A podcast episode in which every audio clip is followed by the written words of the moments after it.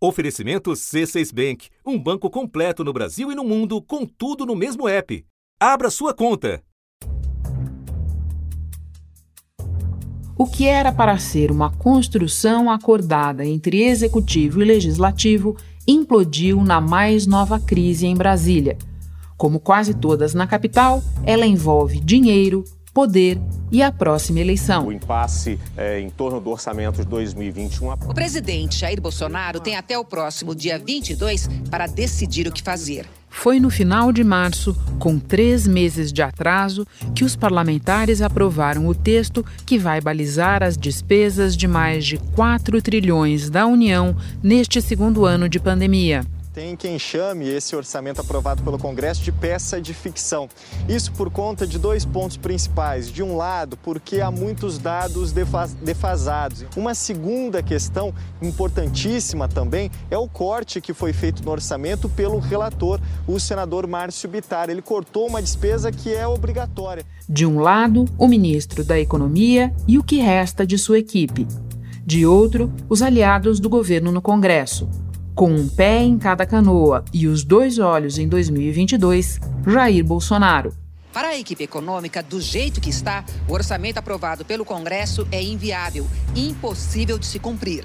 Eles defendem o veto parcial do presidente. Especialistas e o Ministério da Economia dizem que deputados e senadores aumentaram o dinheiro que vai para as chamadas emendas parlamentares, obras e projetos escolhidos pelos parlamentares. E para bancar esse aumento, reservaram menos recursos para as despesas obrigatórias. O relator enviou um ofício ao presidente Bolsonaro afirmando que, tão logo o orçamento seja sancionado, efetuará o cancelamento de emendas da ordem de 10 bilhões de reais. Ainda no ofício, o senador responsabiliza o governo. Disse que os ajustes no orçamento foram solicitados pelo próprio executivo, o que o Ministério da Economia nega. Caberá ao presidente arbitrar uma disputa que definirá não só quem terá mais e quem terá menos recursos, mas também o destino de Paulo Guedes. O problema desse orçamento é pior do que é, despesas infladas. Ele é, tem vários defeitos técnicos, ele descumpre a lei, as leis fiscais do país. E é bom lembrar sempre: o senador fez um péssimo orçamento, mas ele teve ajuda. Ele todo mundo tinha conhecimento no governo. Tanto o ministro é, General Ramos, que estava naquela época na Secretaria é, de Governo, Articulação Política, quanto a atual ministra, que foi a presidente do orçamento, presidente da Comissão de Orçamento, quanto o Ministério da Economia também sabia que ele estava fazendo isso. Da redação do G1, eu sou Renata Luprete e o assunto hoje é o impasse em torno do orçamento federal o que ele revela sobre as disputas internas do governo, o aumento do poder do Congresso e a ultrapassagem dos limites fiscais. Vamos procurar entender conversando com Cristiano Romero, diretor adjunto de redação e chefe da sucursal de Brasília do Valor Econômico, além de colunista do jornal. Terça-feira, 6 de abril. Cristiano, antes da gente entrar na disputa propriamente dita, Explica para nós por que, no meio de uma pandemia em que estão morrendo cerca de 4 mil brasileiros por dia, é importante a gente parar para ver o que está acontecendo com o orçamento da União. Olha, Rê, é importante porque, na verdade, essa, esse problema que surgiu na, na, no orçamento, ou seja, a aprovação de um orçamento com uma irregularidade flagrante, pode ter várias consequências políticas sérias que podem, inclusive, afetar a economia agora no curto prazo e também, claro, a sucessão do ano que vem. Porque o que está tá em jogo é uma disputa política interna no governo que pode, por exemplo, eu acho mais difícil, mas pode criar um motivo técnico né, para abertura de um processo de impeachment com, contra o presidente. Acho essa hipótese mais difícil, porque seria um suicídio da parte dele é, levar essa questão até o limite. E a outra é o enfraquecimento é, adicional do, do ministro da Economia, né? Senão a própria inviabilidade de ele continuar no governo. Bom, então eu peço que você agora nos explique qual é a irregularidade central ou as irregularidades principais na peça que foi aprovada pelo Congresso. A principal irregularidade foi em relação às emendas parlamentares. Antes da aprovação do orçamento, o ministro da Fazenda, o ministro da Economia, Paulo Guedes, e o presidente da Câmara, Arthur Lira, eles fizeram um acordo para que pela primeira vez, é, isso é um, foi até um acordo histórico, é, o Congresso pudesse decidir sobre as, as emendas parlamentares. Haveria um recurso já definido para que os parlamentares decidissem onde aplicar. Você sabe que isso acontece porque no Brasil é, a vinculação é, de receitas para o pagamento de, de, determinadas despesas, como educação, saúde e outros, torna o orçamento tão rígido que o Congresso e o próprio governo eles têm ingerência sobre pouquíssimo, uma fatia muito pequena do orçamento. Você ter uma ideia, neste ano, o que sobrou para parlamentares e o próprio governo decidirem do ponto de vista de, de, de investimento é, representa apenas 2% do orçamento. Um orçamento de mais de um trilhão de reais, 2%. A gente está falando de uma, de uma disputa em torno de um recurso que é mínimo em relação ao tamanho do, do orçamento. Mas, por outro lado, é a política estúpido. É a política que move a democracia. Então, a irregularidade principal, que é, é, muito, é flagrante, foi o seguinte: o acordo era para que o, o governo é, é, aceitaria que os parlamentares fizessem emendas, é, emendas individuais e emendas de bancada é, em relação a 16 bilhões de reais. E desses 16, 8 bilhões seriam garantidos já na lei orçamentária, ou seja, definidos lá, e outros 8 bilhões viriam é, naquela PEC emergencial, portanto, no crédito extraordinário, né? Que é aquele dinheiro que o governo é, vai usar para pagar o auxílio emergencial. Ele pegou autorização para gastar 44 bilhões, isso fora do, do teto de gastos, né? Então, 35 para o auxílio e o restante é, quase nove para as emendas parlamentares. E em relação a esse acordo, o que é que tem de diferente na peça aprovada? O relator, que é o senador Márcio Bittar, ele recebeu uma série de, de pedidos de gente do próprio governo, é, notar, notoriamente do ministro do Desenvolvimento Regional, o Rogério Marinho, que é muito próximo do Bolsonaro e é, na verdade, um dos operadores políticos do presidente, é quem trabalha para viabilizar né, a candidatura de, de, uma candidatura competitiva de Bolsonaro na, na eleição do ano que vem, para reeleição. Então, o que aconteceu foi o seguinte: ele, o relator ele, ele fez, concordou com os 16 que já estavam lá acertados e colocou mais 16. Só que para fazer isso, Renata, é, dentro da estrutura que a gente tem hoje, legal no país, ele teve que subestimar algumas é, despesas. Durante a tramitação, Bitar aumentou o dinheiro para emendas parlamentares, as obras e projetos escolhidos por deputados e senadores em seus estados. E tirou 26 bilhões de reais que iriam pagar contas obrigatórias, por exemplo, benefícios da Previdência, abono salarial e seguro-desemprego. Ele usou parâmetros absolutamente irrealistas e, no caso da Previdência, um parâmetro ilegal. Pode nos explicar por quê? O salário mínimo é definido por uma, por uma lei própria, né? Foi corrigido em janeiro, é sempre corrigido em janeiro. Ele, ele ignorou o valor do salário mínimo que está que tá previsto, que já é, já está em vigor, que é de R$ 1.100, e usou é, como parâmetro na sua, na sua, no seu relatório um salário mínimo de R$ 1.067. Esse salário mínimo não existe mais. E o salário mínimo, como você sabe, ele, ele indexa o piso da Previdência Social. 22 milhões de brasileiros recebem é, aposentadoria e, e, pensões com base no, nesse piso. Então, veja, ele ele está tirando, ele tirou dinheiro da Previdência que já está é, um, é um gasto contratado, ou seja, ele subestimou flagrantemente. Assim, os gastos do governo federal devem ser ainda maiores que o previsto no projeto do orçamento. Por enquanto, ficou assim. O país pode crescer 3,2% neste ano. A inflação medida pelo IPCA pode ficar em 4,4%. E a taxa de câmbio média do dólar deve ficar em R$ 5,30. E ao fazer isso, é, logo, quando no primeiro dia, quando o orçamento é aprovado pelo Congresso, o Ministério da Economia percebeu o erro, que não é um erro, né? é uma ilegalidade, na verdade, é uma irregularidade. E o ministro Paulo Guedes, então, procurou Arthur Lira para conversar, para alertá-lo que isso não podia. Ele tornou o orçamento inexequível. E daí o que aconteceu? O Lira tinha esse acordo com, com, com Paulo Guedes, chamou todo mundo para conversar. Ou seja, chamou o Márcio Bittar, o presidente do Senado, Rodrigo Pacheco, chamou o Marcelo Ramos, que é o primeiro vice-presidente da Câmara, e o Paulo Guedes. Foi uma conversa terrível, né? Porque o Lira perguntou: é, Guedes, vocês não vão cumprir o acordo que a gente fez? Esse acordo, só para a gente lembrar rapidamente, Renata, vou resumir, esse acordo foi muito importante, esse acordo do Guedes com o Lira, porque, veja só, em dois meses de gestão do Lira à frente da presiden na presidência da Câmara, eles aprovaram quatro itens da agenda liberal do Paulo Guedes. A lei do gás aprovou a independência do Banco Central, que era um tema tabu né, na política brasileira há muitos anos, e aprovaram também a derrubar os vetos da lei do, da nova lei do orçamento. Esse acordo envolvia isso, ou seja, é claro que envolve sempre liberação de emendas. Toda peça, todo investimento previsto no orçamento pode ser contingenciado, ou seja, pode ser cortado. Digamos que a economia não cresça. Se a economia não cresce no, no, naquele é, ritmo previsto, o governo tem que cortar é, é, despesas previstas no orçamento. O orçamento ele é autorizativo, ele é uma previsão. Mas nas emendas ele não pode mexer. Exatamente. Então, é por isso que o, foi feito o acordo. Era uma maneira de o Paulo Guedes dizer, olha, aprovem a agenda, essa agenda nossa que está aí no Congresso e a gente vai respeitar e a gente vai liberar os recursos das emendas, nós vamos aprovar no, no, no, no parlamento e está tudo certo. Só que o Rogério Marinho fez uma série de pedidos por Márcio Bittar e o Márcio Bittar, nessa reunião com o Arthur Lira, disse: Olha, eu recebi uma série de demandas, eu tenho uma ligação forte com a cúpula do governo e eu é, atendi os pedidos. O relator, senador Márcio Bittar, do MDB, fez uma série de ajustes. Cancelou mais de 26 bilhões de reais do orçamento e transferiu para custear obras do Ministério do Desenvolvimento Regional e projetos de outras pastas que serão escolhidos por deputados e senadores.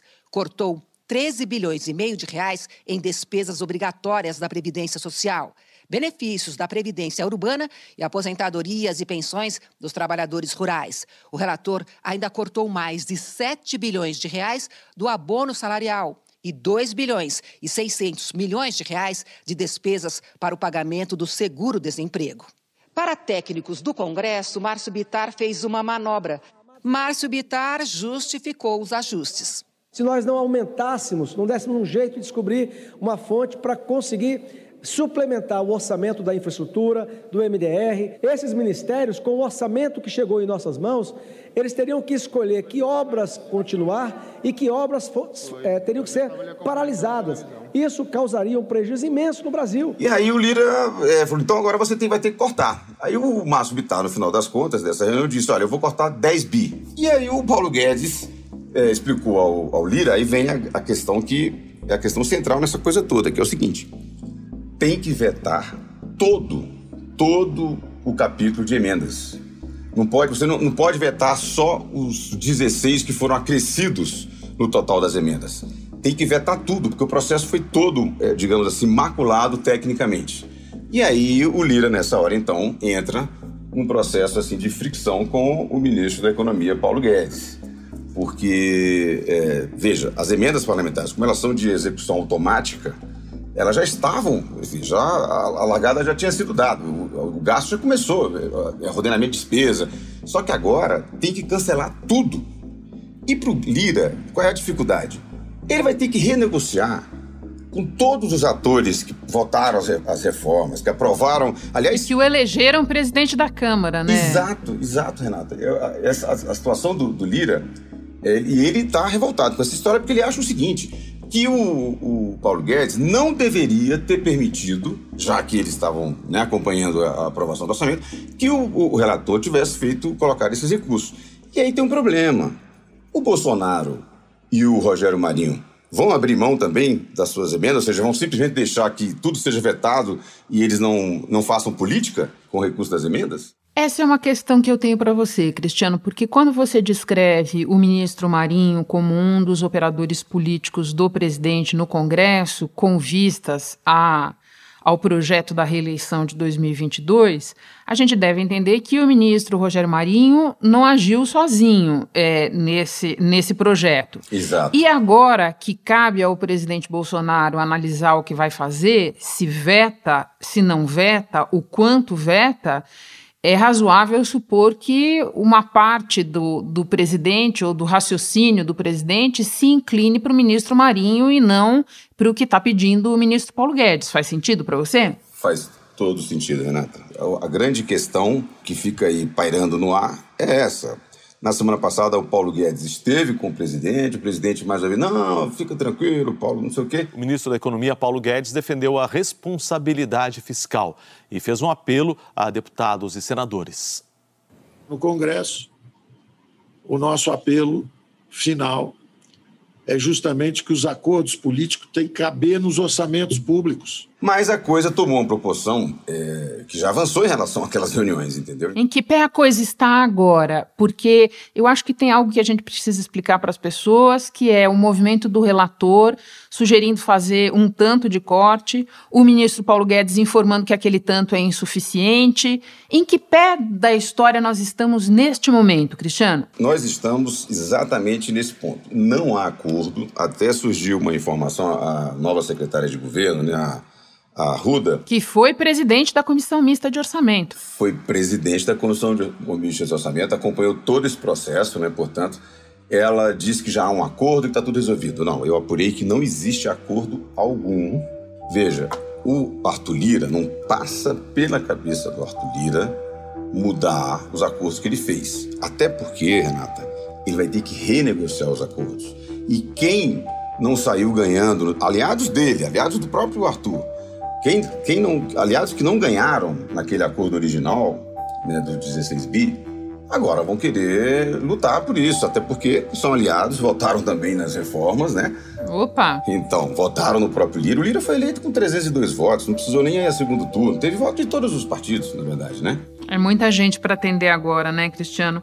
Agora, Cristiano, muita gente diz que diante desse impasse que você desenha aqui para nós, é, a solução, que não é solução, é a saída que vai aparecer, é simplesmente a nova decretação de uma calamidade pública, situação em que as regras vigentes de controle, inclusive, é, não são as mesmas. Você acha esse um cenário possível, provável? Por quê? Eu acho que o, o decreto de calamidade pública seria um cenário para a equipe econômica, para o Paulo Guedes muito ruim, porque significa mais tolerância na área fiscal, agravamento né, da situação fiscal. Nós já estamos com a dívida é, hoje é, perto de, de, enfim, 80% do PIB, sendo que é, para o FMI a nossa dívida já está em 100% do PIB, porque eles têm uma, uma, outra forma de cálculo. Enfim, uma situação complicada, porque o Brasil é um país em desenvolvimento e que tem uma, uma dívida pública em proporção do PIB que é o dobro da média dos países da, da mesma categoria. Então é, é, uma situação que não é, não é boa, né? E o juros subindo, nós já estamos com os juros, está em 2,75, é, né? Vai para 3,5, porque o Banco Central já disse que vai para 3,5, né? Já foi anunciado, já está previsto. Juros sobe, e no caso do câmbio, a gente está vendo, o Brasil está ficando cada vez mais pobre em relação ao mundo. Né? Então é uma situação delicada. Eu acho que para o ministro Paulo Guedes, veja bem, Paulo Guedes já esteve para sair do governo inúmeras vezes. Se a gente olhar friamente para o que está acontecendo agora, não há momento melhor para ele sair do que agora. Por que, que eu digo isso? Porque se ele sair, ele vai sair dizendo que, olha, é o seguinte, estão fazendo coisa errada, eu não quero, não vou, não vou assinar isso, não vou subscrever isso. O fato é que quanto mais os especialistas em contas públicas mergulham nos detalhes dos números do orçamento, pior o orçamento ele fica. A gente já falava que o orçamento era muito ruim por uma série de questões, por uma questão de injustiça, pelo fato de ter colocado muito mais dinheiro para obras públicas, para o setor de compras militares ali para compras de submarinos, em detrimento de investimentos em saúde e educação. Saúde e educação juntos têm investimento previsto para esse ano é, menores do que obras que dão voto ali é, feita pelos políticos. Cristiano, antes de terminar, você nos descreveu a situação do ponto de vista do governo, do Planalto, dos seus operadores, do Congresso, a situação do ministro Paulo Guedes. Eu quero fazer com você um exercício de memória para quem nos ouve e que você então explique por que, que a burocracia federal é, tem calafrios ao ver manobras como as que estão fe sendo feitas no momento no orçamento. O que que o nosso passado recente ensina sobre onde essas coisas podem acabar? Nosso passado recente, Renata, chama-se Dilma Rousseff. Ela foi eleita é, apoiada por uma política econômica do seu antecessor, foi eleita, né? Enfim, chegou à presidência, chegou lá e mudou tudo. Ao mudar tudo, é, ela, ela causou uma crise de confiança tão grande na economia, entre empresariado, não só entre empresariado, mas entre consumidores, que ela a, a, economia parou de crescer, começou a cair. Na verdade, o crescimento começou a diminuir de maneira drástica e ela, então, resolveu usar a parte fiscal, ou seja, ela usou toda a manobra fiscal que o Brasil tinha, toda a margem de manobra que o país tinha naquele momento, uma situação fiscal razoável, para tentar estimular o crescimento da economia de qualquer jeito. Eles fizeram, cometeram uma ilegalidade flagrante que foi que foram as pedaladas fiscais, que era o quê? Usar os bancos, pegar os bancos, obrigar os bancos federais a pagarem despesas de programas é, é, é, oficiais, programas federais e dizer, paguem e um dia a gente se acerta. Isso não pode. O banco, o banco não pode financiar, banco oficial não pode financiar o governo. Assim como o banco privado não pode financiar o dono do banco.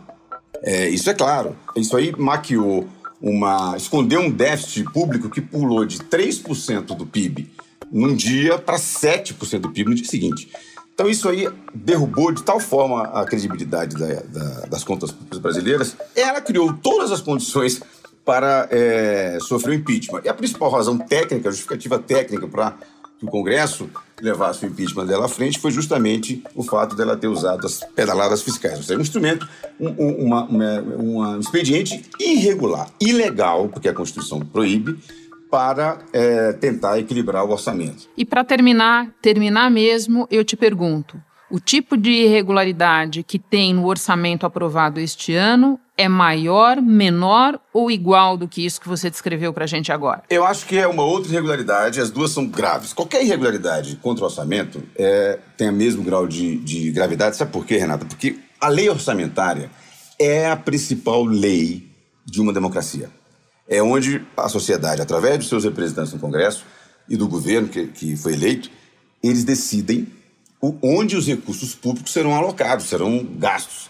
Então é, é ali onde a sociedade se encontra. Cristiano, essa história está longe de acabar. A qualquer momento a gente pode te procurar novamente. Muito obrigada pelos esclarecimentos todos. Bom trabalho para você. Obrigado, Renata. Para mim foi uma honra participar do seu podcast.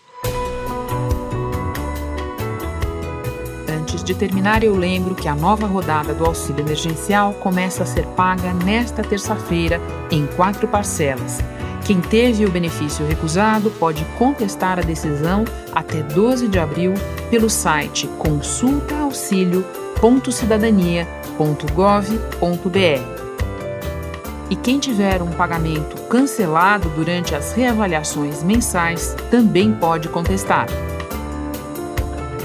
Este foi o assunto podcast diário disponível no G1 e também no Globoplay, Apple Podcasts, Spotify, Google Podcasts, Castbox, Deezer, Amazon Music.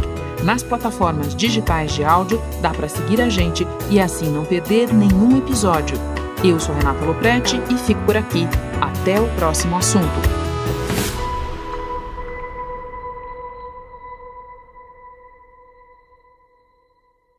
Você no topo da experiência financeira que um banco pode oferecer. Escolha um banco completo no Brasil e em qualquer lugar do mundo. Abra sua conta no C6 Bank.